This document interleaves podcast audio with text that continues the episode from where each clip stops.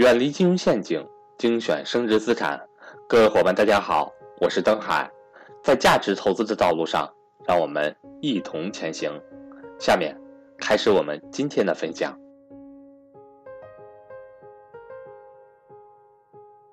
全国现在的高铁，全国现在的高铁，全国是不是建了大规模的高铁？各位，只有一条高铁盈利，哪条高铁盈利？回答我。全国，全国这么多的高铁，只有一条高铁目前是盈利的，别的高铁还都是亏损的。大家回答我，哪条高铁？哪条高铁盈利？说有个别人知道，叫京沪高铁。京沪高铁是唯一现在一条盈利的高铁，每年的利润一百多亿以上。京沪高铁，京沪高铁是最繁忙的，票价也是，就是卖的量最好，所以它是盈利的。知道京沪高铁除了这个除了这个国家铁路投资总公司以外的股东是谁吗？我问个问题：京沪高铁这条京沪高铁第一大股东是铁道部下面的铁道部的投资公司吗？中国铁路投资总公司。第二大股东是谁？你知道吗？很多人是不知道的，是吧？是中国平安啊，是中国最大的保险公司啊。我问你，他为什么有这个钱去成为京沪高铁的二股东？拿的是谁的钱？回答我。你交的保费吗？所以，你交的保费是贬值的。别人保险公司拿你的保费去购买最核心、最重要的资产，这个社会上，然后十年后、十年后、二十年后、三十年后。慢慢还给你什么现金？所以巴菲特说过一句名言：保险公司的资金成本是负百分之七。很多人都算过这笔账，保险公司的资金成本是负百分之七。我再重复一下，什么意思？如果谁能开了保险公司，谁能拿到保费，这个保费。你使用它的成本是负百分之七，我问大家，如果你从银行借款，你的利息是多少？回答我。如果这点你理解不了，你永远不理解应该怎么对待保险的问题。我问你，如果你从银行贷款去做生意或者还房贷，利息利息是多少？百分之六左右，对吧？银行贷款利息是百分之六、百分之七，房贷、房贷公积金贷款的比较便宜的是百分之五、百分之六，对吧？我们取平均数百分之六，就是你从银行借出来钱，甭管你是做生意还是投资房子，你的利率是百分之六左右，没错吧，各位？百分之六左右。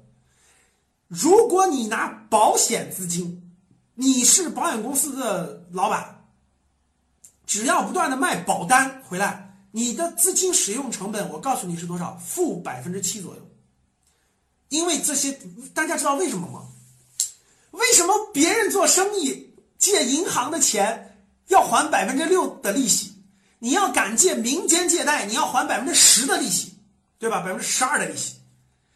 但是如果你开一家保险公司，收保收卖保单，让他们把资金收回来，你的资金成本是负百分之五。我跟你说。负百分之五到负百分之七之间，懂啥意思了吗？这就是保险。巴菲特为什么能成为巴菲特？大家知道吗？为什么巴菲特不成立一个投资基投资基金，而巴菲特是伯克希尔哈撒韦保险公司？巴菲特控制的美国三大保三个保险公司，最大的有俩，你知道为什么吗？因为巴菲特用的杠杆的资金特别便宜，就是用的保险公司的保单汇集起来的资金，然后拿这个资金去投资股票，然后他投资水平还特别强，还赚钱。大家想想，它的成本是负的，但是它的利息那么高，利利率收益那么高，所以它的价值才那么高。欢迎想跟赵正宝老师系统学习财商知识的伙伴和我联系，我的手机和微信为幺三八幺零三二六四四二。这才是最根本、最根本的。所以，在中国，真正的大富豪一定控制保险公司，知道不知道前一阵的前一阵那个二零一六年底的时候那个那个那个这个这个哪个保险公司记不记得了？哪个保险公司记不记得了？有一个保险公司有大量的资金，然后在想控股万科，想控股很多，记不记得？教室里有人有人知道吗？安邦。宝能系对吧？说的没错啊，说的没错。所以呢，各位就明白了，保险公司的资金成本是最低最低的。如果你能给我批个保险公司，各位，如果你能给我批个保险公司执照，那太牛了，那我就进保险公司。保险公司就是用保单获得资金，然后呢拿资金去购买资产，然后呢最后的这个收益去分担这些保保单的这个收益，周期越长，成本越低。